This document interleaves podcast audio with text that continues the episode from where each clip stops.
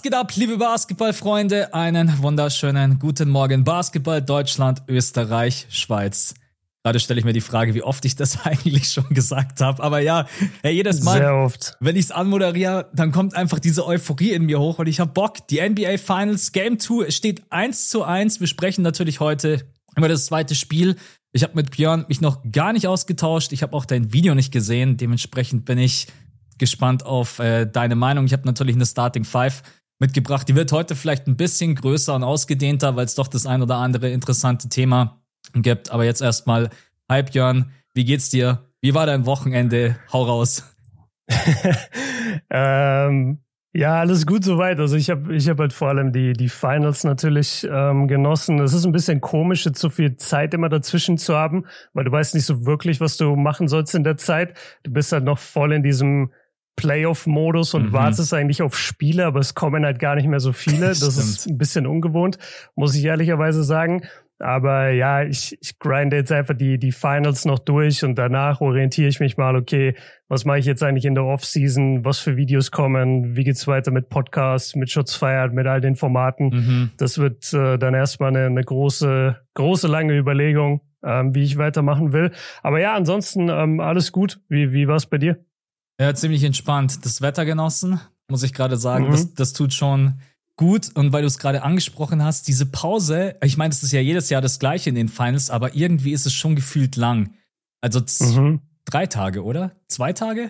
Drei Tage immer. Drei Tage Pause immer dazwischen und auch einfach, weil man Bock hat. Also jetzt vor allem nach dem zweiten Spiel, es steht eins zu eins und dann musst du halt einfach jetzt wieder bis äh, Donnerstag warten, bis, bis es weitergeht ich weiß auch gar nicht, ob das für die NBA so vorteilhaft ist, das so weit irgendwie auseinander zu dehnen, weil ich meine, klar, wir schauen uns das an, aber der Casual, der ich bin ganz ehrlich zu dir, ich habe beim ja. zweiten Spiel mal noch mal ganz kurz nachschauen müssen. Ist heute Nacht Game 2? Ah ja, es ist, weil einfach die Pause mhm. so groß dazwischen war.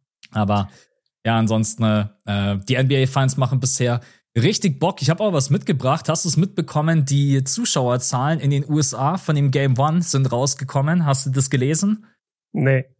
11,58 Millionen haben zugesehen und im letzten Jahr waren es 11,9. Also nur, ah, okay. also wirklich minimal weniger. Und bei Warriors Celtics denkt man sich ja schon von den Namen her, das ist schon größer als Nuggets gegen mm. Miami Heat, ohne jetzt jemanden nahe zu treten zu wollen. Aber ja, fand ich auf jeden Fall spannend, genauso wie ich spannend fand, dass 2021 Bucks gegen Suns hatte bloß 8,56 Millionen Zuschauer, jetzt in den USA. Mhm. Und Lakers ja. gegen Heat, die Bubble, habe ich mir jetzt vorhin auch nochmal angesehen, war halt Vollkatastrophe. Vollkatastrophe 7,41 Millionen. Das ist eigentlich. Ja, aber das, das lag auch daran, dass die dann ja in der, im Oktober oder so gespielt haben. Genau. Also das hat sich dann ja so weit äh, reingezogen. Ich glaube sogar im, im Oktober waren dann wirklich die Finals.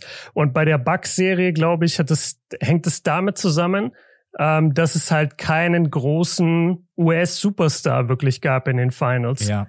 Also du hattest zwar Chris Paul und Devin Booker, aber Chris Paul ist über sein Zenit hinaus. Devin Booker ist jetzt auch nicht so ein Typ, der jeden Tag in den ist Medien kein Magnet, ist. So gefühlt. Genau. Ja. Und ähm, ja, das wundert mich jetzt eigentlich. Ich bin positiv überrascht. Frag mich, woran das liegt. Liegt es vielleicht auch an YouTube TV? Weil YouTube hat ja jetzt auch äh, die Rechte, die Finals zu übertragen, das oder? Ist es sein. nicht so? Ja, es kann sein. Und ich habe gesehen, der Marktanteil in Denver war halt brutal hoch. Die ersten NBA Finals. Mhm ja. Ich habe es jetzt nicht mehr auswendig im Kopf, aber stehen dann auch immer die Ratings mit dabei und äh, in Denver haben dann natürlich super viele zugesehen. Aber auch in Miami, also auch äh, im Vergleich zu 2020er Bubble äh, auch viel, viel mehr zugesehen, also 11,58. Man muss trotzdem sagen, es ist irgendwie niedrig. Also wenn du da an die 90er, ja okay, 90er ist vielleicht unfair, so die Michael Jordan-Ära, aber wie viele da zugesehen haben, da sprichst du halt dann von 20 bis 30 Millionen. Und das ist dann schon ein signifikanter Unterschied. Das einzige Mal, wo es halt richtig reingehauen hat, aber das war klar, Game 7 2016. Ich glaube, das ist mhm. über 30 Millionen haben da, und das sind, glaube ich, bloß die TV-Zuschauerzahlen, also nicht mal Streaming und so mit dabei gewesen. Aber ja, ey, ganz cool. Also es wurde ja viel diskutiert. Langweilige Finals, die Nuggets werden das easy machen und wie könnte es auch anders sein? Steht's halt 1-1. Es ist halt einfach typisch die Miami. Aber ich würde sagen, wir fangen vielleicht erstmal an mit der Starting Five. Außer du hast noch irgendwas zu den ganzen Punkten. Ja, Ja, zu dem ganzen Punkt habe ich noch was. Und zwar, wenn du das vergleichst mit 80er und 90er, du darfst halt nicht vergessen, dass wir heute in einer Zeit leben, wo wir viel mehr Ablenkung haben. Mhm. Damals, damals gab's halt nur so, ey, heute Abend ist dieses Spiel. Da wusstest du nicht, okay, selbst wenn ich das Spiel verpasse, ich kann mir die ganzen Highlights angucken auf Social Media. Ich kann danach eine Unterhaltung hören. Ich kann mir danach ja. zehn Podcasts über das Thema anhören. Das ist einfach eine, eine andere Welt, in der wir leben. Das ist genauso, wenn du guckst irgendwie, was früher Filme gemacht haben, als zum Beispiel der Weiße Hai rauskam in den USA das haben 80 Millionen Leute mhm. haben diesen Film gesehen im Fernsehen. 80 Millionen Leute. Weißt du, wie viel das ist? Ja. Das ist äh, fast ein Drittel des ganzen Landes hat diesen Film Der Weiße Hai damals einfach gesehen, weil das so ein Phänomen war und weil es nichts Vergleichbares gab und weil es vor allem nicht mehr gab. Mhm. Und heutzutage ist es so, du, du verpasst das eine Basketballspiel, ja gut, dann kommt da das nächste. Weißt du, das ist einfach eine, eine andere Welt, in der wir heute leben. Das stimmt. Das ist noch die Zeit, da musste man in die Videothek gehen, wenn man sich einen Film genau. ansehen wollte. Sowas. Ja, da gab es kein Netflix oder irgendwas. Und heute weißt du gar nicht, welchen Streaming-Dienst du dir holen sollst. Ich habe die Serie Succession mir runtergeladen oder gekauft, sogar bei Amazon Prime. Ich habe eine halbe Folge geguckt, dann hat meine Aufmerksamkeitsspanne schon wieder nachgelassen und jetzt habe ich diese scheiß 30 Euro ausgegeben und dieses Ding liegt in meiner Mediathek und ich guck's einfach nicht. Und so langsam vergeht dieser Hype schon wieder, weil das Finale jetzt irgendwie in den USA war. Und ich sitze da und denke mir, ja, ich bin einfach zu blöd, mittlerweile eine ganze Serie am Stück zu gucken. Ja. Früher hätte ich das über ein Jahr verteilt geguckt. Jede Woche eine neue Folge kam raus, so, so hast du gelebt. Und heutzutage kaufst du es und dann sagst du, ah komm, nee, ich habe doch keinen Bock, dann guck ich halt nicht. Und dann denkst du immer, ah, jetzt habe ich 30 Euro ausgegeben, verdammt, jetzt muss ich es ja dann schon mal schauen. Ja, ich, ich, ja. ich, ich kenne das, ich kenne das Gefühl.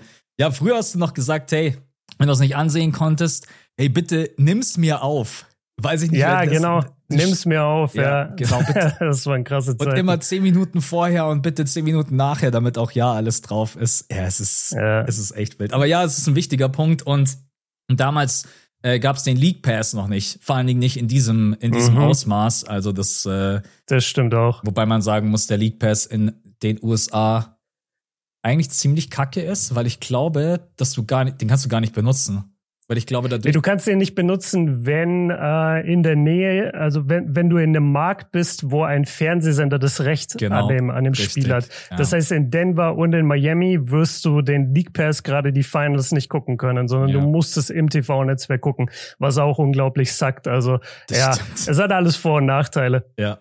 So, dann seid ihr jetzt da auch auf dem aktuellen Stand. Die Zahlen zum zweiten Spiel gibt's noch nicht. Ich bin ziemlich optimistisch. Also uns kann das eigentlich im Endeffekt egal sein, aber ich glaube, die Zahlen fürs dritte Spiel, die werden ganz gut sein, weil bei einem 1-1 ist jetzt doch ein bisschen mehr Spannung mit drinnen. Jetzt starten wir aber erstmal rein mit einem Off-Topic-Thema, bei dem wir gestern, glaube ich, alle davor gesessen sind und haben uns gedacht, was zur Hölle wird das bitte? Irving will mhm. LeBron nach Dallas locken. Das ist die erste Frage in der Start. Das ist Krass, das ist gleich die erste Frage, okay. Das ist gleich die erste Frage. Ich habe mir gedacht, ey, gleich einfach voll rein, äh, dass es fast unmöglich ist und eigentlich komplett lächerlich ist. Lächerlich. Ich glaube, das ist uns allen klar. Also da müsste so viel passieren, so viel zusammenkommen. Und die Lakers haben auch schon gesagt, ey Leute, egal was ihr uns anbietet, wir haben überhaupt kein Interesse, außer es ist Doncic die kommen die am Ende mit so einem Angebot, so Tim Hardaway Jr., Burtons und so für LeBron James. Aber ja, das ist schon witzig. Die Frage letztendlich an dich, warum macht Irving das? Also, was ist der, was ist der Gedankengang dahinter? Vor allen Dingen, das wurde jetzt nicht von irgendwelchen Billows dann aufgegriffen, sondern wirklich von Athletic, von Shams, von wirklich großen Medienoutlets, mhm. die das dann natürlich jetzt auch gerade eben ausschlachten, weil das natürlich auch Irving und LeBron ziehen halt immer. Aber will Irving irgendwie ein bisschen Druck ausüben auf die Lakers oder was ist der Gedankengang dahinter, sowas rauszuhauen, wo ja er selber weiß, das ist eigentlich so gut wie überhaupt nicht möglich? Erste Frage der Starting Five. Ja, also ich zitiere erstmal das, was ich gestern bei mir bei Instagram in die Story geschrieben habe. Und zwar, Kyrie sagt zu LeBron, hey LeBron, willst du nie den Ball, keine Defense, Stress mit den Schiris, Verschwörungstheorien, Trade-Gerüchte und keine Chance auf eine Championship? Dann komm doch nach Dallas. das, das ist der Pitch, den Kyrie LeBron geben kann. Das ja. ist einfach der, der lächerlichste Pitch überhaupt. Ähm, zu deiner Frage, wie kommt es, dass, dass die Athletic oder vor allem Shams sowas, äh, sowas dann mitteilt? Weil Shams wahnsinnig äh, gut mit Kyrie connected ist und ich glaube, dass Kyrie Shams, genauso wie es viele viele Spieler machen, auch die super Beziehungen haben zu Woj oder Damian Lillard mit seinen Beziehungen zu, äh, zu Chris Haynes. Die haben einfach bestimmte Beat, ähm, sorry, nicht Beat-Reporter, aber bestimmte Reporter, denen sie Infos stecken, damit die das für sie twittern. Mhm. Damit die dann sagen können, ja, Sources sagen, also Quellen sagen mir, Kyrie denkt gerade so und so. Das kommt direkt von Kyrie. Ja. Das kommt direkt von Kyries Camp. Können wir davon ausgehen, wenn, wenn Sham das Ganze twittert. Und ich habe es auch so ein bisschen eigentlich verständnislos angeguckt, weil vielleicht steige ich gerade auch nicht durch, vielleicht ist meine mentale Kapazität auch gerade einfach nicht da und nicht aufnahmefähig genug. Aber warum bringt das jetzt Druck auf die Lakers, wenn Kyrie sagt, hey, wir versuchen, hey, LeBron, willst du zu Dallas kommen? dass dann die Lakers Angst haben, so, oh scheiße, wir verlieren jetzt LeBron, dann lass lieber Kyrie zu uns holen? Ist das der Gedankengang? Ich, ich habe es auch nicht ganz durchstiegen, aber ja, das wäre für mich auch so der Erklärungsansatz, von dem ich mich aber absolut nicht unter Druck setzen lasse, weil ich mir ziemlich sicher bin, dass LeBron James halt 0,0 Bock hat, erstmal auf dieses Szenario, der will in LA bleiben und generell ergibt es einfach alles irgendwie keinen, keinen Sinn. Also weder per Trade noch per Ey, dann, was ich da heute gelesen habe, so dass sich LeBron mit den Lakers auf ein Buyout einigt. Die Leute drehen komplett durch. also es ist wirklich, ey, ich bin nur noch davor gesessen. Oh mein Gott, ey. Ja. Also, da, dazu einmal, oh Mann, ey, wo, wo fängt man da an? Also zum einen, Bronny James hat gerade an der USC unterschrieben. Das heißt, der wird die nächsten ein, zwei Jahre, bevor er in die NBA geht, wird er noch in LA sein. LeBrons ganze Familie ist in LA, sein gesamtes Business-Portfolio, alles ist in LA. Warum sollte er die Lakers verlassen? Er hat immer noch Anthony Davis an seiner Seite. Die beiden waren zusammen jetzt gesund in den Playoffs, immer noch das beste Duo der Playoffs, das haben wir alle gesagt. Sie haben mit Reeves und mit Hachimura zwei Spieler gefunden, wo man davor dachte, die kannst du überhaupt nicht spielen. Stattdessen konntest du die richtig große Minuten spielen lassen in den Playoffs und auch tief in den Playoffs. Und du willst mir jetzt sagen, LeBron und, und LeBron hat Darwin Ham als, als Coach, den er sich selber aussuchen durfte. Und das passt ja scheinbar auch für ihn. Als ehemaliger Spieler respektiert LeBron Darwin Ham. Und jetzt willst du mir sagen, weil Kyrie Irving, der unzuverlässigste Typ in der NBA, der Typ, der mit Kevin Durant und James Harden, seinen zwei besten Freunden in Brooklyn gespielt hat und dann irgendwann realisiert hat, ah nee, warte, gefällt mir doch nicht, ah komm, ich fordere einen Trade. Der Typ ruft jetzt an und sagt, ey, sag mal, willst du nach Dallas kommen zu Luca? Wo du nie den Ball bekommen wirst, wo zwei Fünftel deiner Starting Five keine Defense spielen und wo es keinerlei Chancen gibt auf eine Championship. Also das ist der, der lächerlichste Bluff aller Zeiten. Wirklich eine, eine andere Variante von meiner Instagram-Story wäre gewesen, dass ich äh, geschrieben hätte, so ja, wir haben jetzt auch einfach mal Richtung LeBron gefragt, ob er sich nicht vorstellen könnte, nächste Saison im fünften Viertel mit uns die NBA zu covern. Ja. Das, das ist ungefähr das gleiche Level. Was, warum sollte er das tun? Was will er in Dallas? Willst mich verarschen? Also ich glaube, ganz ehrlich, das ist sogar realistischer als dieser Trade.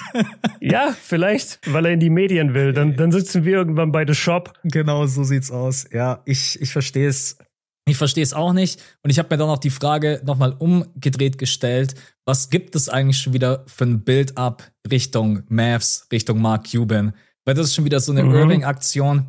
Der Typ ist halt unrestricted free agent. Also im Endeffekt, du hast, du hast halt nichts, was du gegen ihn machen kannst. Also Irving kann sich im Endeffekt, kann er entscheiden, wie er möchte. Er kann sagen, ich verlängere bei den Mavs. Ich kann sagen, ich lehne einen Sign and Trade ab. Ich stimme dem Sign and Trade zu. Ähm, ich unterschreibe bei einem anderen Team, weil er mir alle auf den Sack geht, für weniger als das Maximum, was ich nicht glaube. Ich glaube, Irving wird versuchen, das äh, Maximale an Kohle rauszuholen. Aber ich weiß, ich weiß es auch nicht. Ich würde ihn gerne selber einfach mal fragen, warum er das gemacht hat, aber da kriegt man wahrscheinlich keine richtige Antwort. Genau, also nur um das einmal klarzustellen, Kyrie muss jetzt eigentlich erstmal einen Vertrag in Dallas unterschreiben, weil nur da kann er den Maximumvertrag unterschreiben. Genau. Alles andere, bei jedem anderen Team, wenn er jetzt unterschreibt, kann er zwar machen, wäre aber weniger Kohle, ja, richtig? Genau. Und und er kann sagen, ey, pass auf, Mavs, ich möchte einen Sign-and-Trade. Das heißt, ich unterschreibe bei euch den Max, ihr tradet mich aber, sobald ich unterschreibe, da und dahin. Mhm. Das geht auch, ja, richtig? genau. Okay, ja, also... Aber die Mavs haben halt 0,0 Interesse an D'Angelo und hätte ich auch nicht. Also... Also, naja, keine Ahnung, deswegen... Es gibt, es gibt, es gibt mittlerweile, habe ich gestern drüber nachgedacht, es gibt mittlerweile in der NBA, es hat sich einfach so ein bisschen vielleicht die Zeit geändert. Es gibt bestimmt mittlerweile so fünf bis sieben Spieler, die ich unter keinen Umständen anfassen würde. Einfach weil ich keinen Bock auf das Ganze drumherum hab. Mhm. Wirklich. Und da ist Kyrie wahrscheinlich einer der Top-Kandidaten, da ist Luca einer der Top-Kandidaten, da ist Kawhi einer der Top-Kandidaten, weil ich nie weiß, ob er spielt oder nicht. Da ist KD mit dabei auf dieser Liste. Und da gibt es bestimmt noch den einen oder anderen. Und ja, ich, ich habe gar keinen Bock mehr, mich damit zu beschäftigen, ganz ehrlich, weil LeBron nach Dallas ist absoluter Schwachsinn und ja. das weiß auch jeder. Um das Thema vielleicht nochmal irgendwie positiv abzuschließen, ich finde, was Björn gerade gesagt hat, trifft es eigentlich aus Perspektive der Lakers extrem gut. Mit LeBron James und AD, wenn beide fit sind, hast du immer noch ein brutal starkes Duo. Hast mit AD wahrscheinlich immer noch den besten Defensivspieler in den Playoffs. Austin Reeves verlängern, Hachimura verlängern, schauen, ob man mit Dennis Schröder äh, zusammenkommt. Klar, natürlich kann man dem jetzt nicht mega viel Kohle anbieten, aber ich glaube, Dennis hat auch Bock in, äh, in LA zu bleiben und dann drumherum einfach aufzufüllen, zu gucken, ob man D'Angelo verlängert und ihn vielleicht dann während der Saison weiter tradet, dass man jetzt gar nicht sofort den Sign and Trade irgendwie einfädelt. Aber an sich das Team ist eigentlich gut und wenn man das punktuell verstärkt, dann äh, macht so ein Blockbuster-Trade, egal ob das jetzt LeBron ist, AD oder sonst wer, macht auch einfach gar keinen Sinn. Ich wollte es heute einfach nur mit reinnehmen, weil es natürlich gerade eben ein akutes Thema ist und äh, ja, weil es im Endeffekt auch einfach so lächerlich ist, dass man kurz einmal drüber reden muss, was das für ein absoluter Schwachsinn ist, wirklich. Gut, ja. dann würde ich sagen, damit machen wir diesen Punkt zu und kommen zu einer entspannteren Frage, die ja dann auch wesentlich kürzer ist. Und zwar bist du Bauchschläfer, Seitenschläfer oder Rückenschläfer?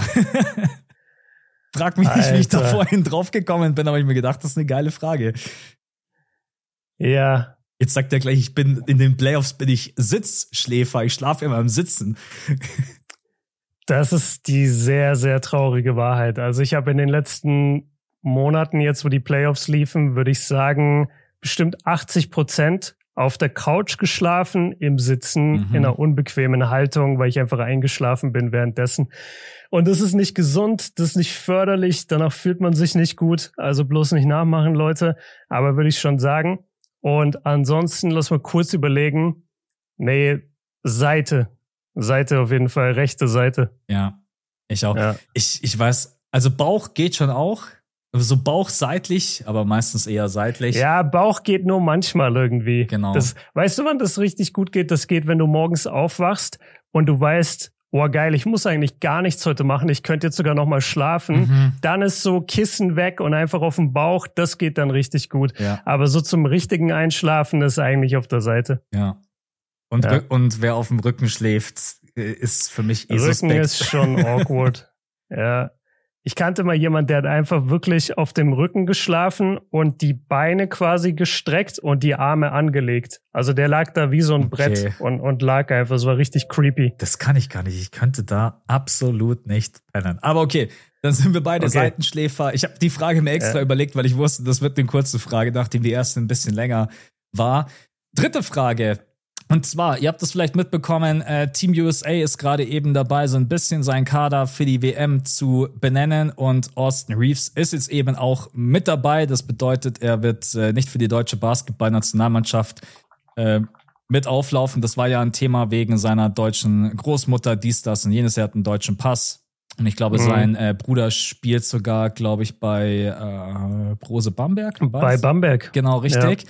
Das ist aber heute gar nicht die Frage, sondern wenn ich mir gerade eben den aktuellen Kader von Team USA anschaue und wir beide, wir hatten mhm. auch schon mal das Thema in Bezug Superstars in der NBA, was kommt denn eigentlich von den US-Amerikanern so nach? Dann schaut man sich diese ja. Liste an und sieht Austin Reeves, Michael Bridges, Jalen Johnson, Edwards, Halliburton, Brandon Ingram, Jaron Jackson Jr., Bobby Portis, Austin Reeves. Und das ist absolut, das ist nicht mehr dieses Superstar-Team. Deswegen mhm. ist die Frage, haben die US-Amerikaner so langsam ein Problem, dass alle Superstars Europäer sind oder aus anderen Nationen kommen. Janis, Luca, Jokic, Embiid etc. etc. Der äh, US-Squad sieht jetzt nicht gerade eben furchteinflößend aus. Es sind gute Spieler, aber jetzt nicht so, dass die unbeatable sind. Überhaupt nicht. Und es war ja auch das beim letzten großen Event schon so. Da wurden sie ja auch nur Siebter. Und es zieht sich halt langsam so durch, weil sie zum einen nicht mehr ihre allergrößten Stars hinschicken. Weil klar, was würde es bedeuten, wenn sie jetzt ein Team machen würden mit LeBron, AD, Curry, Tatum, Booker, KD? So, das wäre schon ein anderes Level. Aber die sind mittlerweile, oder viele von denen sind mittlerweile so alt, dass sie einfach sagen, ey, wir haben da keinen Bock drauf. Die spielen jedes Jahr tiefe Playoffs. Die machen das halt einfach nicht. Jetzt mit diesem jungen Team da, es ist ein okayes Team, aber ganz ehrlich, das ist auch eine Mannschaft, die sehe ich, die kann auch im Halbfinale wieder ausscheiden und ich wäre nicht sonderlich überrascht, weil mittlerweile ist der Rest der Welt so gut, keiner hat mehr Angst davor. Es sind nicht mehr diese Zeiten von früher, wo Leute irgendwie gehofft haben, dass sie ein Foto machen können nach den Spielen, wenn sie mit 50 weggehauen wurden. Mhm. Also diese Zeiten sind lange vorbei. Die Spieler gehen heute in diese Games rein und sagen, ey, wir wollen die USA weghauen, ganz einfach. Und ähm, ja, wenn ich mir das Team angucke, es gibt schon ein paar Spieler, der, die mich natürlich freuen, dass sie drin sind. Also Mikael Bridges freut mich, Halliburton freut mich, weil das halt auch defensiv orientierte Jungs sind. Halliburton kann guten Spiel aufbauen. Aber ich sehe diese Mannschaft und denke mir vor allem, ey, die sind so unendlich jung. Ja. Weißt du, du hast da Edwards, du hast Jaron Jackson Jr., du hast Austin Reeves, Brandon Ingram. Da ist Brandon Ingram ist da irgendwie der Veteran und, und Jalen Brunson. Und die sind halt auch erst Mitte 20. Und ich habe ein bisschen Sorge, dass da einfach, gut, Steve Kerr ist der Coach. Ja. Ich, ich hätte einfach so ein bisschen Sorge, dass die Veteranen fehlen. Dass da so, weil ganz ehrlich, glaubst du, irgendeiner von denen nimmt das wirklich zu 100 Prozent ernst?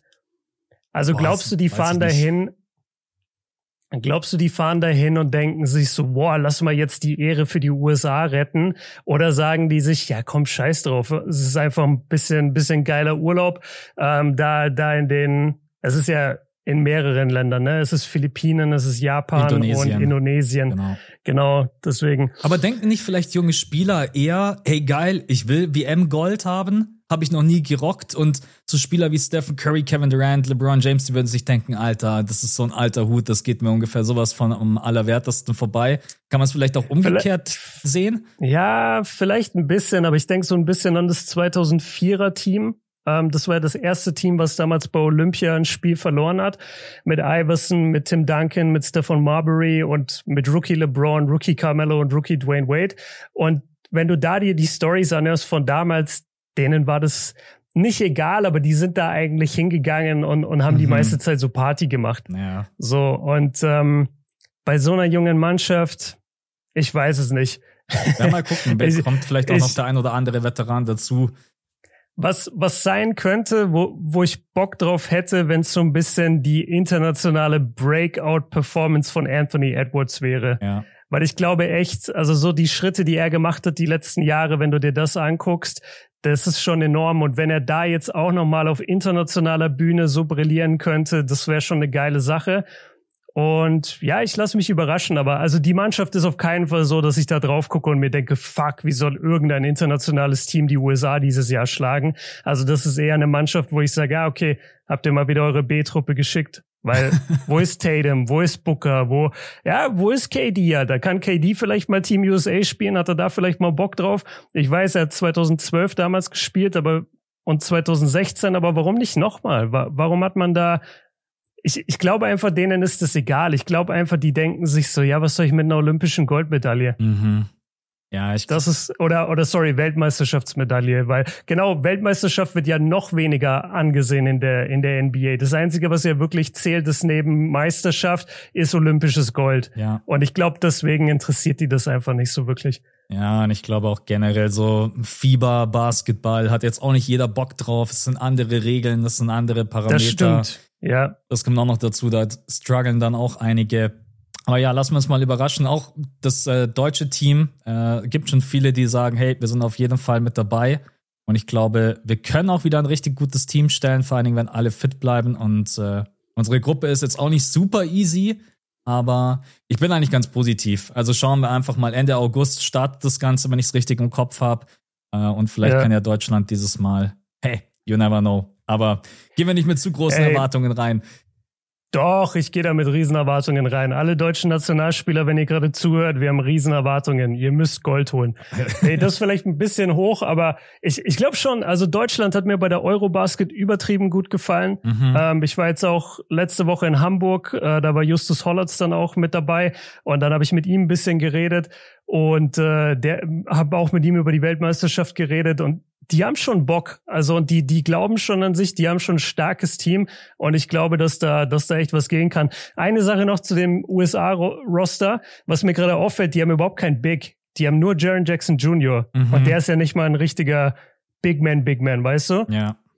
Das stimmt. Das ist ein bisschen, das ist ein bisschen komisch. Die spielen, die müssen halt ultra viel Small Boy spielen und werden wahrscheinlich von so, ja, ganz ehrlich, von so internationalen Big Men werden die unterm Korb ja gekillt. Das, das kann gut sein, ja. Aber ich meine, es ist auch noch nicht der finale Roster. Deswegen, vielleicht kommt ja noch. Ja, wer kann ja noch dazukommen? Ja, aber wie viele haben sie denn? Eins, zwei, drei, vier, fünf. Ich glaube, vier sechs, offene Spots sieben, haben sie noch. Acht. Acht. Genau, also vier. Ja. Vier sind noch frei. Ja, Miles Turner ist halt ein Thema, wenn du, wenn du über Big Man redest. Mhm. Bam war, glaube ich, so. letztes Mal mit dabei, oder? Kann das sein? Bam Adebayo? Der ist aber halt klein. Bam, Bam ist halt zwei Meter und sechs. Ja.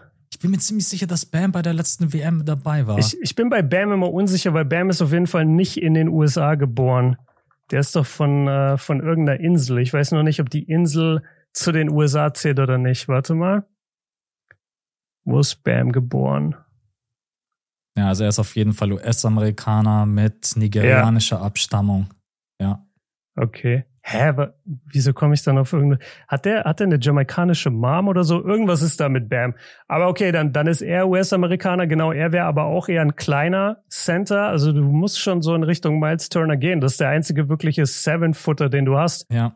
Oder halt, du nimmst so jemand wie AD, aber AD mhm. spielt natürlich nicht. Nee, AD spielt zu 100% nicht und alle anderen ist ja. aber scheiße, Mann, ganz ehrlich. Warum spielen die nicht? Was soll das? Ja, gut, ey, die ist immer verletzt. Okay. Ja, ich denke mir halt auch, ey, die Saison ist so ultra lang. Und wenn du dir jetzt überlegst, mhm. schau jetzt mal die Heat und die Nuggets an. Die spielen 82 Spiele und jetzt gehst du dann komplett in die NBA Finals, dann hast du nochmal ungefähr plus 20 Spiele obendrauf. Du bist bei insgesamt 100 Spielen. Dann sag mal mal, 20 Spiele hast du nicht gemacht. So einfach mal ja. als Durchschnitt. Bist du trotzdem bei 80 Spielen für die Teams, die halt in die NBA Finals gehen. Das bleibt und wird immer ein Thema bleiben. Die Saison ist einfach viel zu lang. Es sind viel zu viele Spiele. Und natürlich im Sommer, wenn du dann sagst, hey, ich brauche mal eine Pause, äh, dann sagst du, hey, scheiß auf die Weltmeisterschaft. Ich habe einfach, ich habe keine Power, ich habe keinen Tank. Ich, äh, ich brauche einfach mal ein bisschen Urlaub und ein bisschen Pause. Und ja, das geht ja den Deutschen auch so. Ich bin mal zum Beispiel gespannt, ob mal Odolo überhaupt mit dabei ist.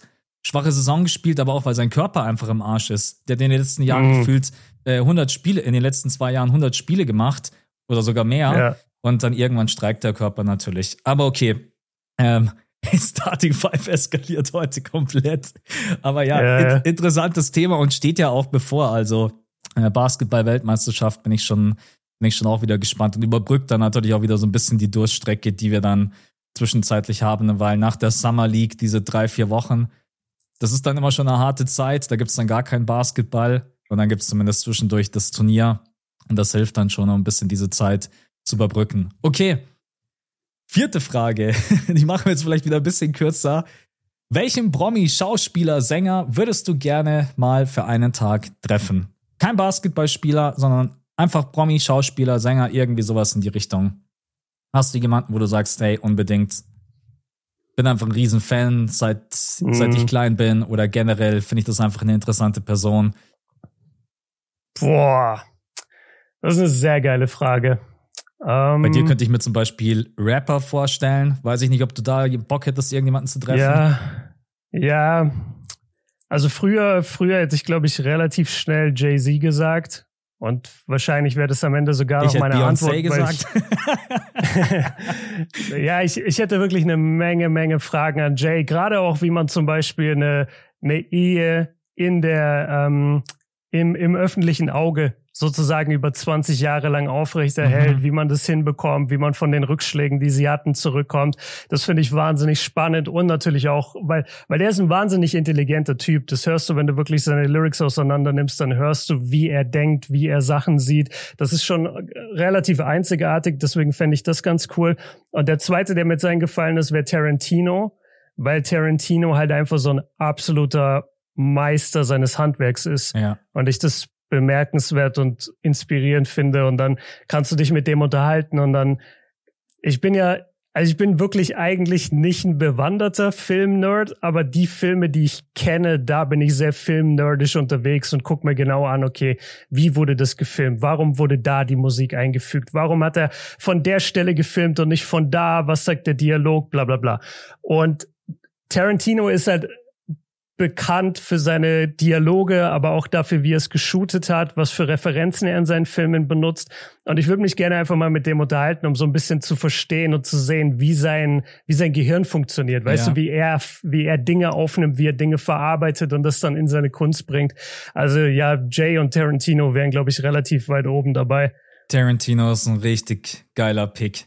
Das ist einfach so ein Freak im positiven Sinne, der dann mhm. auch selber immer seine also ich habe so viele Interviews von ihm gesehen und wirklich, mhm. der seine Filme auch selber einfach liebt.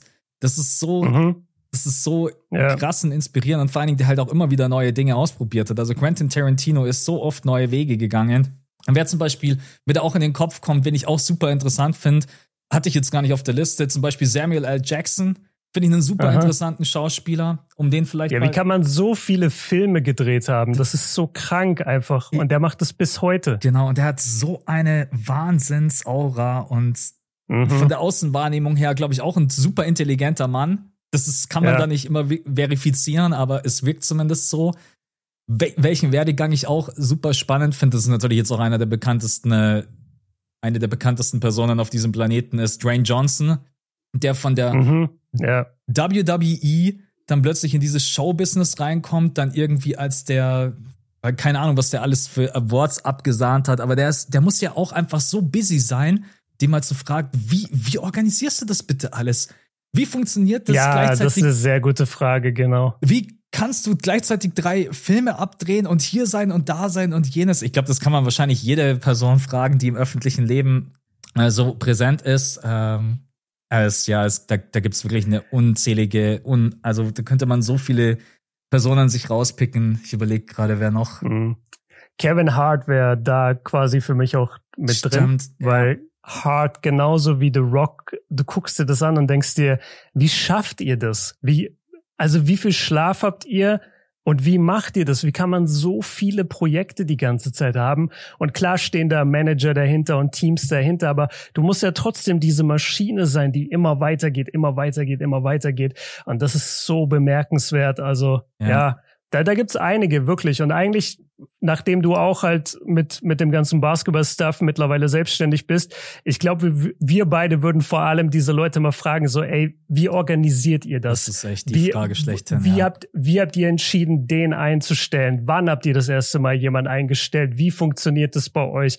Ähm, das ist halt so interessant für uns, weil wir beide immer wieder an den Punkt kommen, wo wir sagen, wir können individuell nicht mehr mehr leisten. Wir wollen aber gerne was Größeres noch machen. Also wie geht es, dass man sich jetzt noch mehr Leute ins Boot holt? Ja. Das ist so eine spannende Frage, ja. Da, da könnte ich stundenlang mit, mit so jemand wie Kevin Hart oder so drüber reden, stimmt. Oder auch mit YouTubern. Also es gibt auch wirklich viele YouTuber, die wahnsinnig cool sind. MKBHD, das ist äh, der größte Technik-YouTuber der Welt. Der ist unfassbar. Ähm, Ali Abdal ist ein sehr cooler, ja. sehr cooler ähm, hier, wie heißt äh, YouTuber. Es gibt viele Fitness-YouTuber, die sich so ganze Imperien aufbauen. Ich finde, bei denen kann man sich auch viel abgucken. Also ja, es gibt schon eine Menge. Ja. So, jetzt bin ich gerade irgendwie down. Ich habe gerade das Gefühl, dass wir zu wenig leisten, zu wenig machen, nach, dem, okay. nach dem, was wir gerade so diese ganzen yeah. Personen durchgegangen sind. Aber ja, könnt ihr vielleicht die Frage euch mal selber beantworten? Welchen Promi würdet ihr gerne mal treffen und ein paar Fragen stellen? Und jetzt kommen wir zur letzten und fünften Frage und ich habe es absichtlich so aufgebaut, dass die jetzt quasi auch als Überleitung zu unserem eigentlichen Thema dann ähm, herhält. Aktuell da merkt man einfach, der Mann hat einen Podcast. Da, da spricht einfach ein wahrer Profi, der hat das richtig dramaturgisch gut aufgebaut. Das war eigentlich meine erste Frage und dann habe ich mir gedacht, das macht gar keinen Sinn. Ich pack dir am Ende hin und dann kommen wir perfekt zum Thema. Aktuell hätte Jimmy wohl keine Chance auf den Finals MVP. Der Weg ist ja noch lang, also steht es gerade eben mal 1-1. Aber was würde das für ihn bedeuten? Stell dir vor, er gewinnt den Ring, aber er ist dann kein Finals MVP. Sagen wir einfach mal, das ist Bam Adebayo oder Gabe Vincent. Glaub, mhm. Glaubst du, das wäre Jimmy komplett vollkommen egal? Oder denkt man sich dann schon, ey, jetzt haben wir diesen Mega-Run hingelegt, einen der legendärsten vielleicht so wenn man sich einfach die Erwartungen anschaut vor den Playoffs, wen wir auch alles rausgekegelt haben, jetzt schaffe ich es am Ende da nicht, diesen Finals MVP mitzunehmen oder sagt Jimmy in so einer Situation, hey, es ist mir vollkommen egal, wir haben das Ding gewuppt, ich war in diesen Playoffs einer der besten Spieler, äh, ist mir vollkommen egal. Das glaube ich nicht. Ich glaube, das würde den schon richtig abfacken, weil es natürlich klar ist, dass er der beste Spieler in Miami ist und er wahrscheinlich gerade auch einfach nicht zu seinen Leistungen spielt, weil er sich in dieser New York-Serie verletzt hat und seitdem nicht mehr wirklich der gleiche war. Mhm. Es würde ihn jetzt sicherlich nicht für den anderen dann nicht freuen, weißt du, also wenn es jetzt Gabe Vincent oder im Moment sieht es ja eigentlich vor allem nach Bam aus, wenn es jetzt Bam werden würde, ich glaube nicht, dass Jimmy sich dann denkt so, ah, fuck Bam, so das ist der Spieler, dem ich jetzt gar nicht gönne. Ich glaube, das ist nicht. Gabe Vincent aber wäre krass. Gabe Vincent wäre Gabe richtig Vincent krass. wäre richtig witzig, so komplett random. Ja. Ich glaube, das wäre, das wäre dann wahrscheinlich auch, ich weiß nicht, ob Chauncey Billups mittlerweile in der Hall of Fame ist, aber ich glaube, das wäre dann wahrscheinlich der einzige Finals MVP, der es nicht in die Hall of Fame schafft. Ja.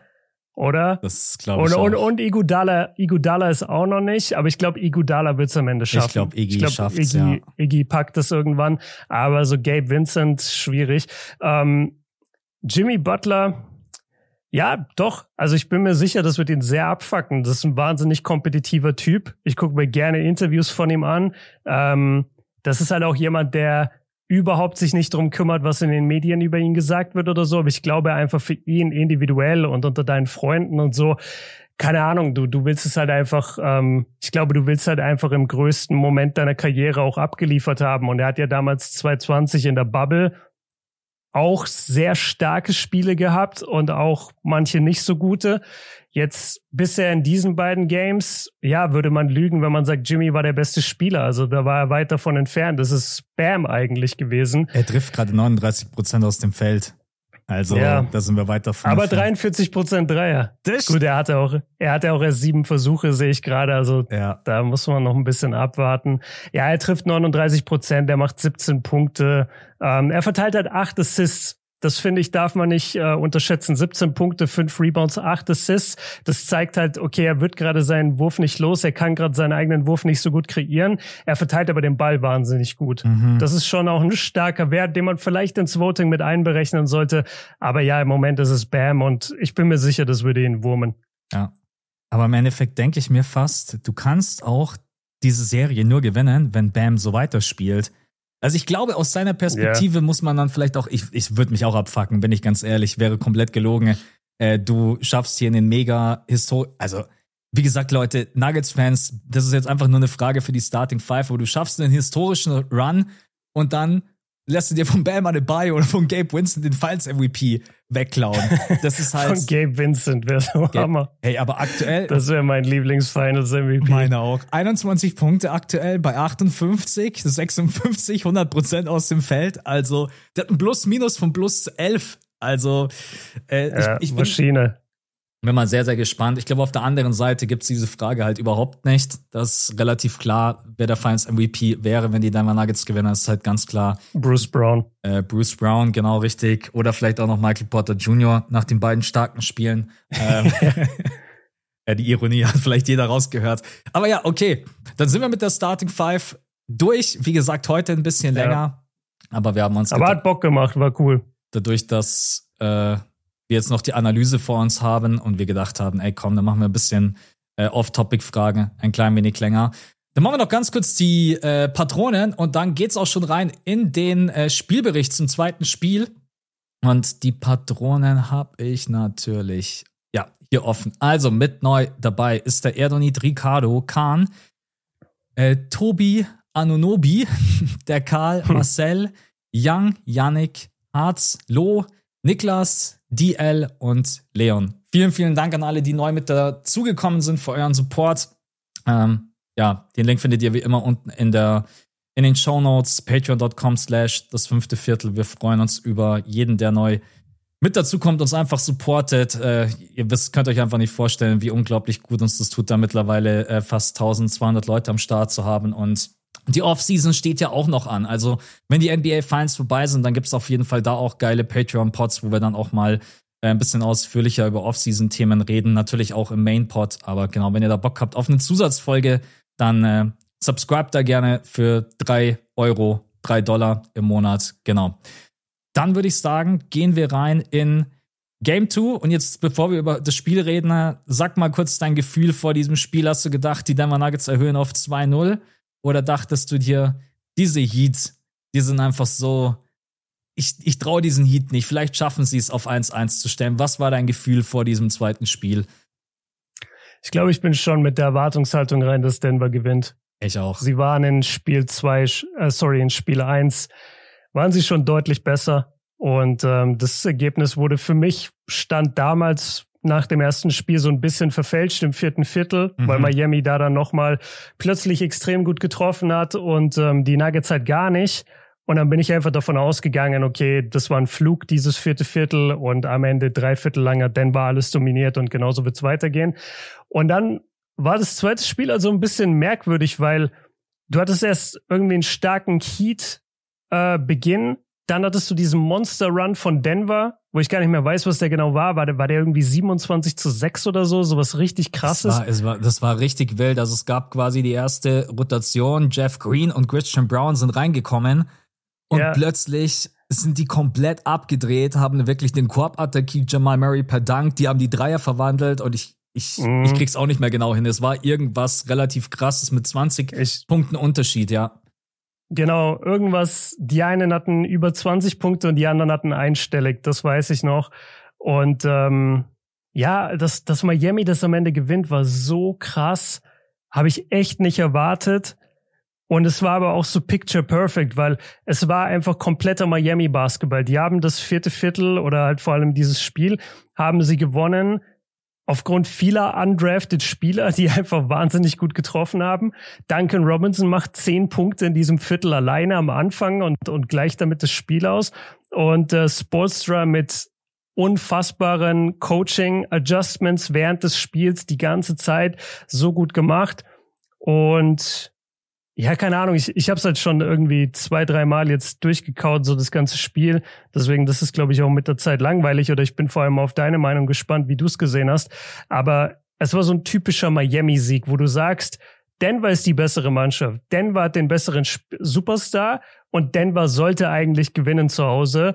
Und Miami kommt mit seinem unorthodoxen Basketball, trifft seine Dreier, spielt unglaubliche Defense und am Ende gewinnen sie dieses Spiel und es steht 1-1 und wir haben eine Serie. Also ich bin super happy darüber, aber damit gerechnet habe ich nicht. Ja, also es war ein typisches Miami-Spiel. Äh, vor dem Spiel gab es ja auch schon wieder eigentlich ein paar Hiobs-Botschaften. Äh, Caleb Martin krank, hat nur 21 Minuten mhm. gespielt, dadurch Kevin, Kevin Love rein in die, in die Starting Five. Ich habe ja auch Minuten gefordert für ihn, weil ich gesagt habe, einfach ein bisschen größer, ein bisschen Shooting mitzubringen. Ich glaube, so viele Minuten hat er jetzt eben bekommen, weil Caleb Martin dann krank war.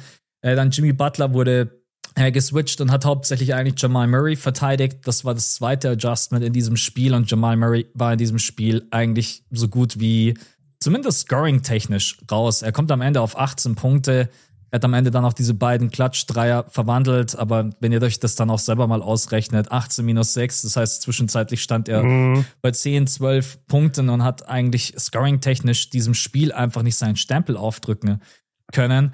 Äh, Bam Adebayo hat Jokic sehr, sehr viel im One-on-One -on -One verteidigt, da wurde wesentlich weniger drauf geholfen.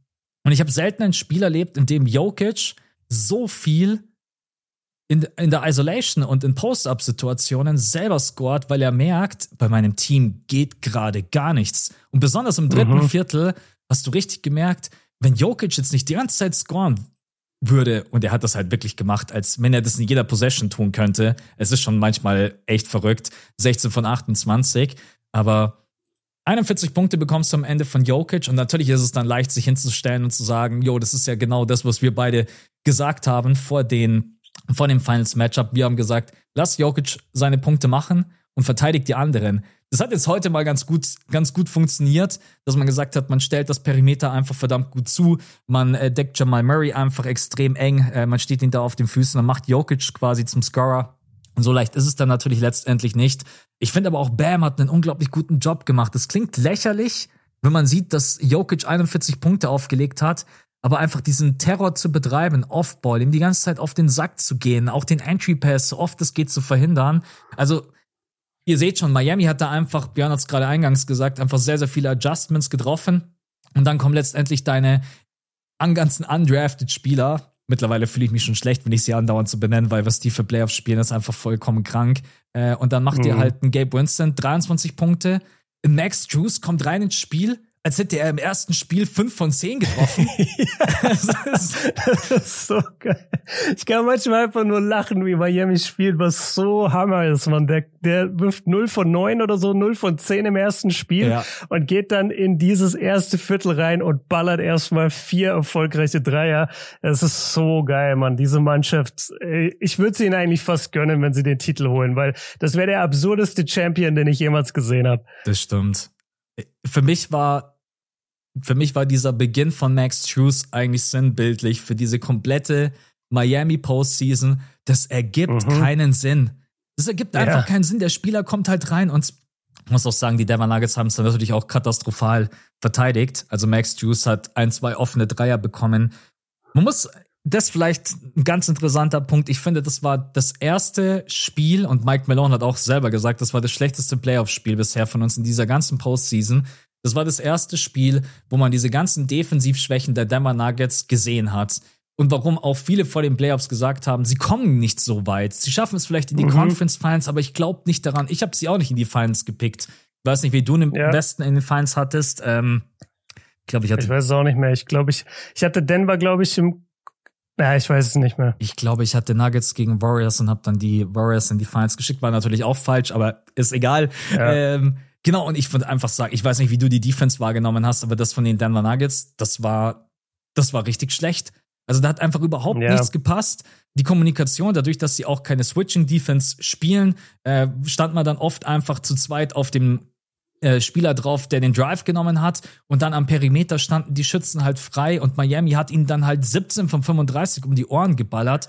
Michael Porter Jr. in diesem Spiel, sorry, dass ich ihn rauspicken muss, es war, war einfach richtig ja. schlecht sowohl von der Shots, ich meine, er hat doch plus 26 Minuten gespielt. Das sagt schon alles. Mike Malone hat gesagt, hey, das, was du uns heute gibst, das bringt mir gar nichts, sowohl offensiv als auch defensiv. Also Nuggets in diesem Spiel defensiv, das war, glaube ich, einfach der ausschlaggebende Punkt. Dadurch hat man dann auch keine Transition wirklich hinbekommen und hat sich immer selber den Rhythmus, also defensiv war das wirklich die schwächste Performance, die ich gesehen habe bisher von den Nuggets. Ähm, ja, hast du eigentlich fast alles jetzt mittlerweile drin gesagt. Also mir ist es, ich weiß gar nicht, ich habe so ein bisschen mehr verbucht als, wow, Miami spielt einfach unfassbar gut, weil ich gucke mir gerade zeitgleich auch nochmal so das, das vierte Viertel an, ähm, die, die Highlights davon. Und ja, da, da ist auch der ein oder andere freie Dreier, aber ey, da sind auch wirklich hart contestete Dinger dabei. Also gerade wie, wie Duncan Robinson da halt am Anfang loslegt mit seinen zehn Punkten da die, also zwei, drei davon sind auch einfach wirklich hart contested und er macht sie aber halt. Mhm. Und dann kannst du manchmal auch einfach sagen, ey, gute Defense, aber bessere Offense. So ist es halt oft einfach in der NBA oder, oder im Basketball insgesamt. Ähm, was mir ein bisschen Sorge macht, ist, dass sie irgendwie den Dreier nicht besser verteidigt bekommen. Also, dass Miami vor allem im vierten Viertel einfach zu viele ja, insgesamt im vierten Viertel einfach zu leicht scored. Also liegt es vielleicht daran, dass, dass Denver irgendwann müde ist in diesen Spielen? Weil man redet immer davon, Miami ist es, wie soll ich sagen, Miami ist die Mannschaft mit der besten Kondition in der ganzen NBA. Miami hat diese ganzen Regeln in der Franchise, dass du nur einen bestimmtes, bestimmten Anteil an Bodyfat haben darfst. Du musst in absoluter Top-Kondition sein, wenn du in Miami spielen möchtest. Und kann es sein, dass mittlerweile wir an einem Punkt angelangt sind, dass einfach in diesem vierten Viertel, was jetzt halt zweimal passiert ist in beiden Spielen, dass es einfach so ist, dass dann Denver nicht mehr hinterherkommt? und dass die einfach so ein bisschen gassed sind? Weil das würde das Ganze, finde ich, äh, ganz gut erklären. Ja. Schade, dass ich es nicht mehr offen habe. Ich hatte es vorhin vor der Nase. Das Plus-Minus von, das Plus-Minus von Miami im vierten Viertel. Warte, das, das hole ich uns schnell raus. Ich glaube, sie sind in jedem, in allen drei Vierteln sind sie bei Minus, Double Digits und im vierten Viertel sind sie irgendwie, ich glaube, bei plus 92 oder sowas. Ich, ich sehe es leider gerade nicht. Ah, hätte ich es vorhin ah. einfach mal offen gelassen. Naja. Warte, also ich, ich gehe jetzt hier mal in den Boxscore und ich habe jetzt hier die Stats aus dem vierten Viertel für Miami. Da steht plus minus 11. Also plus 11. Mhm. Ja, aber es ist, ja, das passt schon. Ich meine, das ist für die ganzen Playoffs gesehen, war das, glaube ich, die Statistik im vierten Viertel, dass Miami, so, okay. Miami zerstört wirklich jeden, wenn es um diese Statistik geht, das vierte Viertel zu mhm. gewinnen. Das, also ich, ich habe jetzt keine Ahnung, ich glaube, dass die Nuggets-Spieler auch alle fit sind. Das wird, also kann man sicherlich äh, hinterfragen, ob dann von der Kondition her nochmal einfach ein bisschen mehr äh, im Tank ist. Aber ich meine, die Miami Heat sind auch angeschlagen. In Jimmy Butler im letzten Viertel ist sicherlich auch müde. Aber natürlich, dann kommt halt ein Duncan Robinson rein, der bis dahin halt nur, keine Ahnung, acht, neun Minuten gespielt hat. Der macht dann erstmal seinen eigenen persönlichen Duncan Robinson Run von 8-0, macht dann insgesamt mhm. zehn Punkte in diesem Viertel. Ähm, ich glaube, dass einfach in diesem, in diesem Viertel die Miami Heat mit am ehesten die Waffen haben, um nochmal andere Spieler mit reinzubringen, um nochmal andere Systeme zu laufen und dann gewinnst du halt dieses Viertel mit 36 zu 25. Also in keinem Viertel davor hat man auch nur ansatzweise irgendwie die 30-Punkte-Marke gekratzt. 26, 25, 24. Und dann gewinnst du halt ja. das vierte Viertel so eindeutig. Aber ja, offensiv war es gut. Ich sag trotz allem, diese Nuggets-Defense war mit der Hauptfaktor. Diese Hedge-Defense war einfach unglaublich schlecht gespielt. Die Kommunikation zwischen den Spielern war nicht gut genug. Man stand viel zu oft zu weit weg. Ich weiß sowieso generell nicht, warum die Miami Heat manchmal verteidigt werden, als könnten die den Dreier nicht treffen. Das, das mm. will mir einfach nicht meinen Kopf. Das war gegen die Celtics. Weil sie es in der Saison nicht konnten. In der Saison 33 Prozent oder so. Ja. Aber da muss man halt dann auch einfach mal adjusten. Und mm. die Defense von Jokic, die Drop-Verteidigung wurde auch ein paar Mal komplett äh, ausgenutzt. Und dann die ganzen Drives der Heat-Spieler. Es ist einfach alles äh, zu leicht gewesen. Dann hast du natürlich auf der einen Seite Jokic, der in der Drop-Verteidigung oft überhaupt keinen Impact hat, wenn die Miami Heat ihren Jumpshot treffen. Dann hast du Michael Porter Jr., der in der Gegend rumsteht und Ballwatching betreibt, als wenn er gerade eben als Rookie in die NBA gekommen wäre.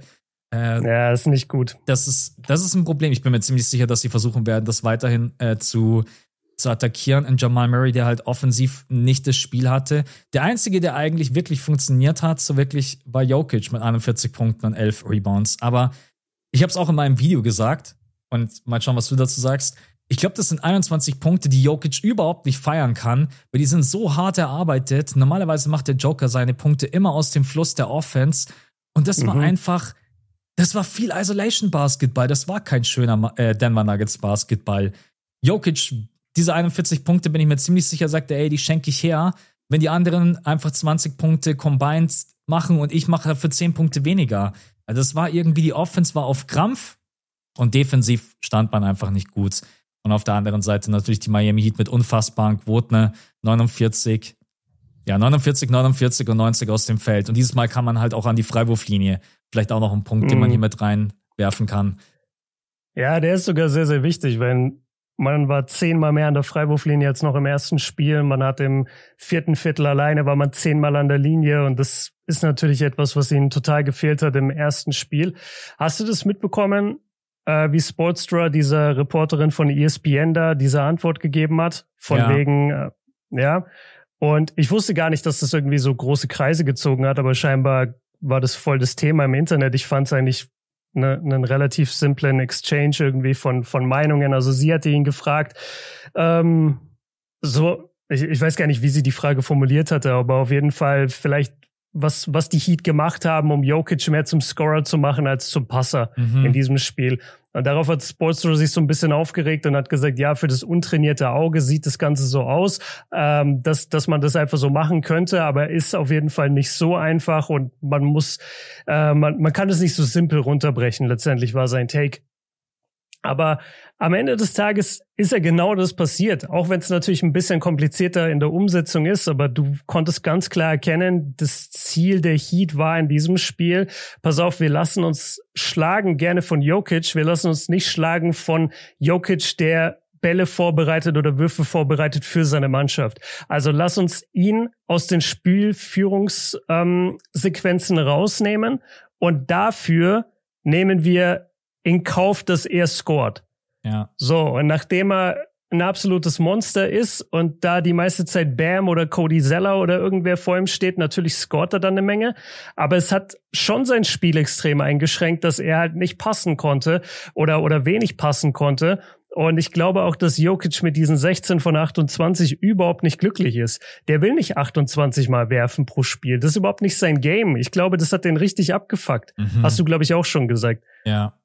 Ja, ich habe es auch mitbekommen, diesen Austausch, äh, Ramona Shelburne, die ja normalerweise echt einen genau. ziemlich guten Ruf hat. Und ich weiß auch nicht, warum, ja. warum Spoda so schon fast gefühlt an die Decke geht. Der unterbricht sie ja sogar, was mhm. normalerweise echt unüblich ist. Ähm, aber letztendlich. Hat sich mittlerweile aber bei ihr entschuldigt. Hat ja, Ramona ich, jetzt äh, gesagt. Ich, ich fand das auch, ich fand das überhaupt keine irgendwie absurde Frage oder sonst irgendwas, was man so nach einem Spiel nicht stellen darf. Vor allen Dingen, wenn man sich halt auch einfach ansieht, Jokic hat bisher in diesen Playoffs dreimal über 40 Punkte gemacht und alle drei genau. Spiele haben die dann mal Nuggets halt verloren. Natürlich willst du ja. Jokic nicht zum Scorer machen. Natürlich ist es ein blöder Gedankengang. Du stellst dich ja nicht hin und sagst, hey, Jokic drückt mir jetzt mal 40, 50 Punkte rein. Deswegen habe ich auch vorhin gesagt, Bam hat einen guten Job gemacht. Sie haben versucht, Bam einfach im One-on-One -on -One gegen Jokic anzusetzen. Er hat so gut es ging das einfach verteidigt. Äh, Schau dir halt auch an, was Jokic für Würfe trifft. Dagegen kannst du nichts machen. Ja. Ist, also, der hat einen Touch, ey, das ist so krank. Für mich gibt's gerade in der NBA niemanden, der in Ringnähe und vor allen Dingen aus dieser Floater-Runner-Range einen besseren Touch hat als Jokic. Aber. Der, darf, darf ich über ja. ein, eine Sequenz reden, um das zu unterstreichen? Der hatte eine, der hatte eine Sequenz, ich glaube, Irgendjemand hat den Ball nach vorne gedribbelt. Die Nuggets sind im Fastbreak. Es ist wirklich ein schneller Fastbreak. Jokic rennt auch wirklich mit allem, was er hat.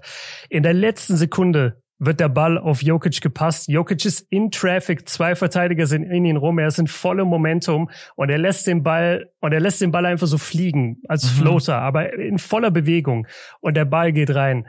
Und geht auf den Basketballcourt, rennt mit allem, was ihr habt, zum Korb und versucht aus diesem Ding, ohne dass ihr irgendwie abstoppt oder irgendwas, versucht einfach und euch vorzustellen, da sind Verteidiger und ihr lasst den Ball los und der geht dann butterweich rein, den machst du nicht. Ja. Also das ist so ein schwerer Wurf, einfach nur um zu unterstreichen, was du gerade gesagt hast mit dem besten Touch der NBA, bin ich voll bei dir. Niemand hat so einen Touch. Das ist, äh, ja, und mit diesen 41 Punkten bist du natürlich letztendlich nicht glücklich, Worüber du aber glücklich bist, dass Aaron Gordon nur 12 Punkte macht, dass Michael Porter Jr. Mhm. 5 Punkte macht, dass Jamal Murray nur 18 Punkte macht. Das immer noch viel damit zu tun hat, dass einfach die Heat adjusted haben. Man hat Jamal Murray so oft wirklich eng verteidigt. Der hat den Ball bekommen und man stand ihm auf den Füßen. Ne? Ja, das musst du auch einfach, weil Jamal Murray halt einfach so unglaublich viele schwierige Würfe treffen kann. Caldwell Pope war überhaupt nicht im Spiel, hat sich defensiv, er ist zum einen ausgefault gewesen, sechs Fouls, hat so viele komische Entscheidungen getroffen. Also ich erinnere mich immer noch an diesen Max Juice Dreier, wo er in die Drap-Verteidigung geht. Ohne Grund, Gabe Winston hat den Ball am Perimeter und Max Juice bekommt einen komplett offenen Dreier aus dem Eck. Also mhm. das war das ganze Spiel über irgendwie so. Und jetzt nochmal zurückzukommen zu diesem, zu diesem Interview. Ja, natürlich ist es Nein, ich verstehe es immer noch nicht, warum Explode da irgendwie so aus der Haut geht. I don't know. Nee, ne? War so, war so ein bisschen übertrieben. Ich glaube, er, er fühlt sich halt vielleicht in so einem Moment dann nicht 100% wertgeschätzt, weil wir reden ja dauernd drüber, dass er der beste Coach der NBA aktuell ist und was meinst du, wie viel da dazugehört, mhm. es zu schaffen, dass Jokic eben nicht passt? Das, das ist ja nicht einfach nur, ja gut, dann doppeln wir ihn nicht, fertig, sondern da geht's ja um so viele kleine Aspekte, die wir alle nicht mitbekommen und die er uns nicht mitteilt. Und ich glaube, das hat ihn in dem Moment einfach abgefuckt. Aber ja, es war eine voll legitime Frage und es war auch nicht schlimm formuliert. Also es war ein bisschen übertrieben von ihm. Ja. Das untrainierte Auge. Es war schon so ein kleiner ja, ja, die untrained eye, das ist schon, das ist schon richtig geil, so in, ins Gesicht der Medien und ins Gesicht der Fans. Das ist schon so richtig, ey, ihr habt alle so keinen Peil. Macht einfach eure Berichterstattung über Irving und haltet euer Maul. so, so ja. im Endeffekt äh, kam das rüber. Ja, äh, gab es noch einen Punkt, den ich irgendwie. Turnover waren beide relativ gleich. Die Miami Heat hatten 11 Turnover, die Denver Nuggets hatten 13. Rebound-Duell 38 zu 31. Ich finde, da hat Kevin Love auf jeden Fall gut getan, hat ein bisschen mehr Größe mit reingebracht. Ja, und hat auch 10 Rebounds abgegriffen und Shooting ist ja dann auch kein, kein Problem. Äh, Highsmith hat nur sechs Minuten gespielt. Also war jetzt nicht das High-Smith-Game, was wir beide äh, am Sonntag im Patreon-Pod gesagt haben. Hey, vielleicht bekommt er ein paar Minuten. Äh, ähm, ja. Du musst, niemand weiß es mit Highsmith. Ich glaube, das. Weil der spielt, der spielt so gut in Game 6, du siehst ihn in Game 7 nicht gegen Boston. Der spielt mhm. wahnsinnig gut in Game 1, du siehst ihn sechs Minuten in Game 2. Ich weiß nicht. Ich glaube, Sportstra macht manche Dinge auch einfach nur, um mit den Leuten so ein bisschen, um, um deren äh, Realität zu erschüttern. Weil ich glaube, jeder hätte damit gerechnet, dass Highsmith mehr Minuten jetzt bekommt in diesem Spiel und du siehst ihn einfach nicht. Ja. Ja, das ist, aber kann auch sein, dass wir dann im dritten Spiel wieder plötzlich mehr Minuten von ihm sehen und dann ist wieder äh, Kevin Love, DNP, did not play. Also du weißt es bei ihm nie. Ja. Also Kevin Love hat ja die letzten Spiele auch keine einzige Sekunde gesehen. Jetzt spielt genau. er 22 Minuten, weil halt eben Caleb Martin äh, auch krankheitsbedingt raus war. So, drittes Spiel. Kurze Info für euch: Tyler Hero ist noch nicht fit, hat immer noch Schmerzen in seinem Handgelenk, also wird im dritten Spiel nicht mit dabei sein. Äh, hat auch selber gesagt, er wenn es nicht geht, wird er auf gar keinen Fall spielen und vor allen Dingen, er will auch den Rhythmus des Teams nicht irgendwie unterbrechen. Also das können wir schon mal ausschließen. Wie es bei Caleb Martin aussieht, weiß ich nicht. Ähm, mhm. Ich hoffe, das ist nicht sowas wie bei Kevon Looney. Bei Kevon Looney war ja, glaube ich, auch irgendwie Illness. Das hat sich durch ja. die ganze Serie gezogen. Also ich hoffe, dass er. Bei Caleb Martin ist natürlich gerade ein Spieler, der, der dir fehlt. Also im ersten Spiel nicht. Wobei er sagen muss, er hat halt in diesem zweiten Spiel einen super wichtigen Dreier am Ende verwandelt. Also war dann im richtigen mm, Moment. Das, ja, genau. Super war, wichtiger Wurf. War er dann da. Aber was man zusammenfassend, glaube ich, sagen kann, sie haben es geschafft. Sie sind unter die Haut gekommen der Denver Nuggets. Sie sind jetzt zumindest mal drin in ihrem Kopf. Jetzt geht's zurück nach Miami. Du hast zwei Heimspiele. Was ist dein Tipp fürs dritte Spiel? Glaubst du, Miami kann den Schwung mitnehmen? Oder bist du so ein bisschen auf meiner Seite? Ich sag, die Denver Nuggets sind trotzdem das bessere Team und ich mache mir auch keine Gedanken, dass Denver auch in Miami definitiv ein Spiel klauen kann. Deswegen bin ich mir gerade so ein bisschen unschlüssig, was ich fürs dritte Spiel tippen soll. Miami oder Denver?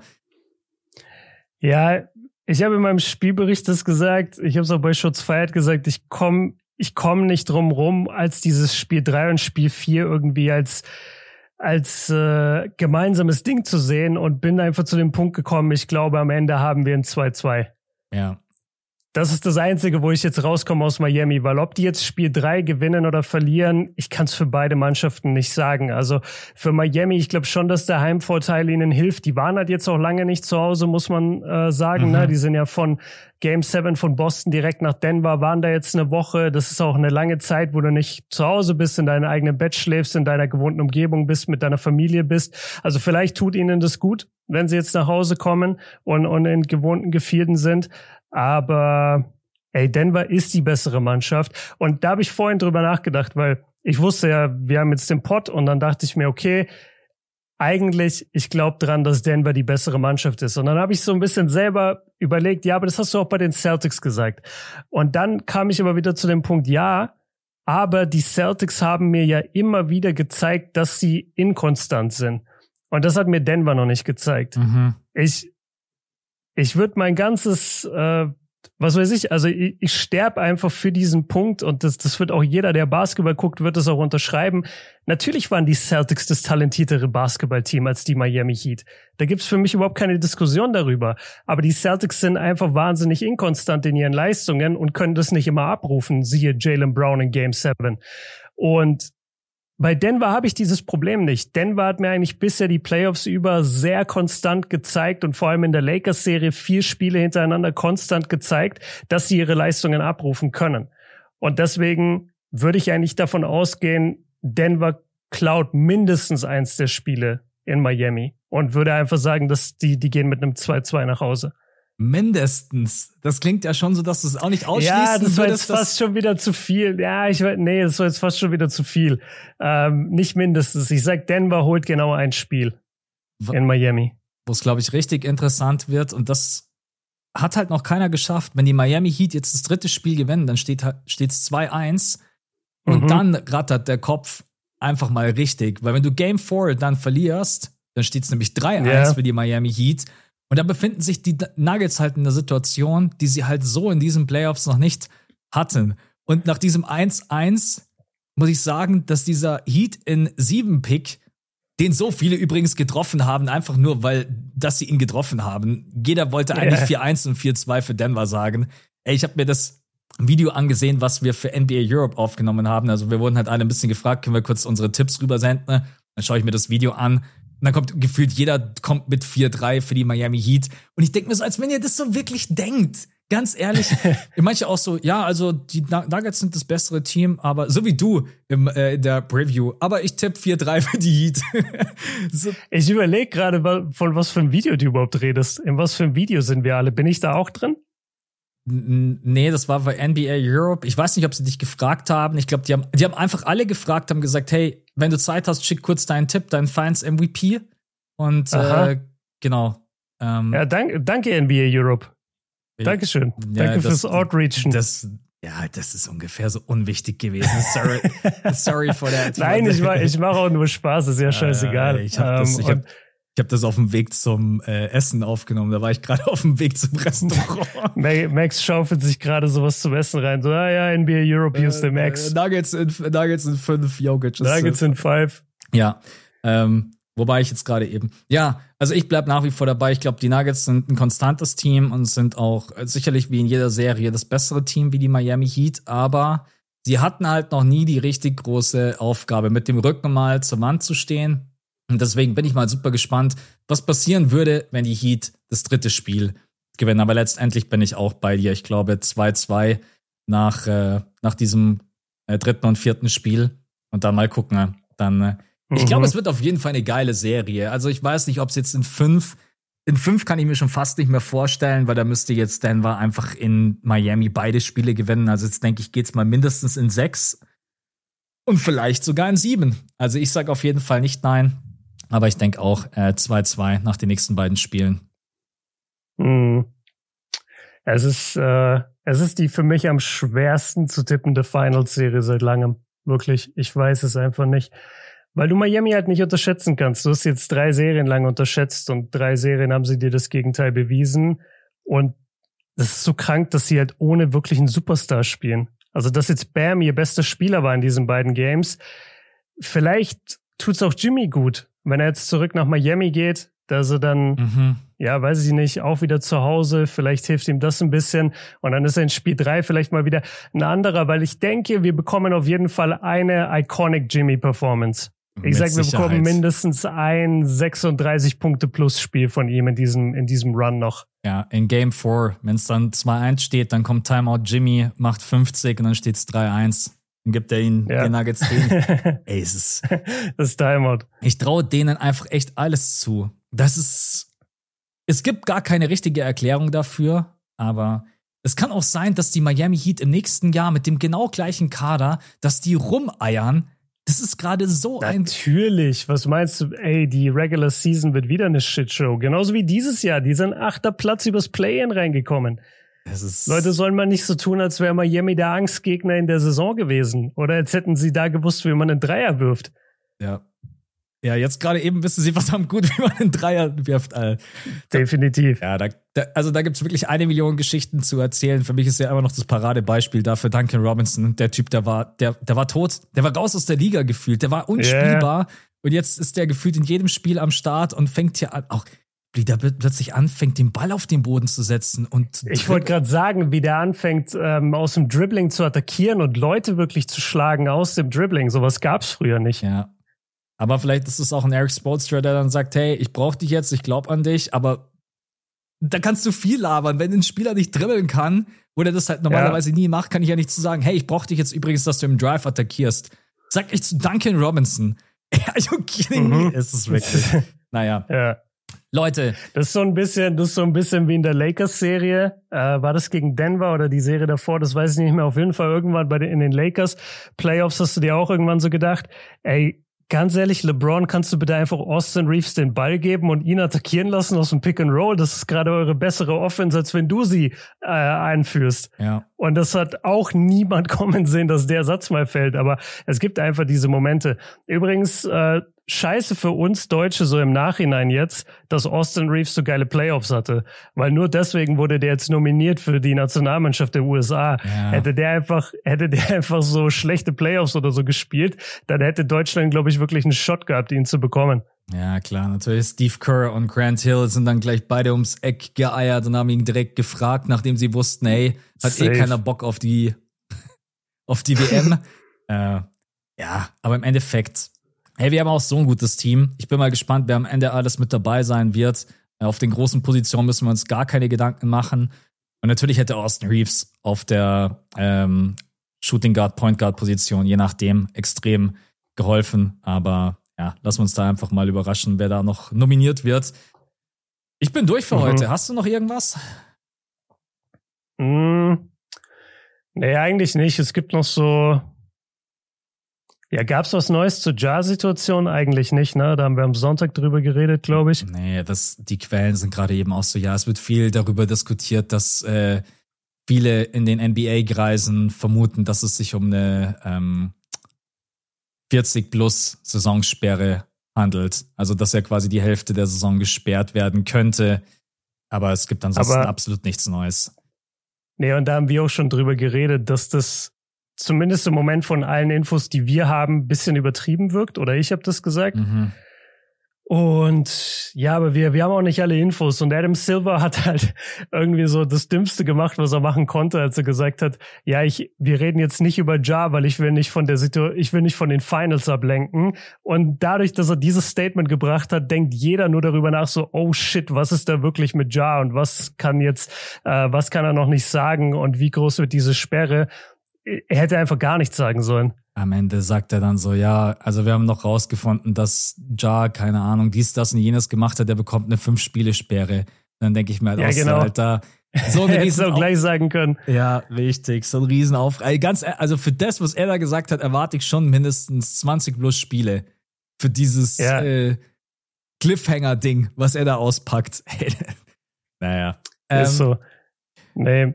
Gut, ja, nee, sonst, sonst sind wir durch. Es gibt so ein paar kleine Quatschthemen gerade. Ich, ich gehe so ein bisschen gerade äh, Social Media auch durch, aber ein bisschen da jetzt auch nicht über alles reden, also alles gut. Können wir auch am Sonntag machen. Äh, am Sonntag gibt es einen Spielbericht ja. und da sprechen wir über das dritte und das vierte Spiel. Äh, wie gesagt, für die Patronen findet ihr unten in den Show Notes den, den Link und ansonsten nächste Woche ist die Serie, kann die Serie noch gar nicht durch sein. Nee, Nächste Woche, also außer es würde jetzt irgendjemand 4-1 gewinnen, dann wäre die Serie durch, dann hätten wir schon unseren mhm. finalen Pot. Aber mein Gefühl sagt mir, das, das wird nicht passieren. Genau.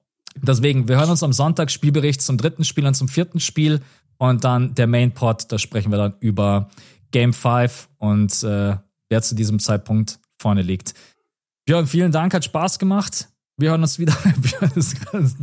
Daumen in die Kamera gezeigt. Genau. An alle anderen äh, Patronen, wir hören uns wieder am Sonntag. Vielen Dank für euren Support und einen schönen Tag. Danke fürs Reinhören. Bis zum nächsten Mal, Leute. Ciao. Ciao.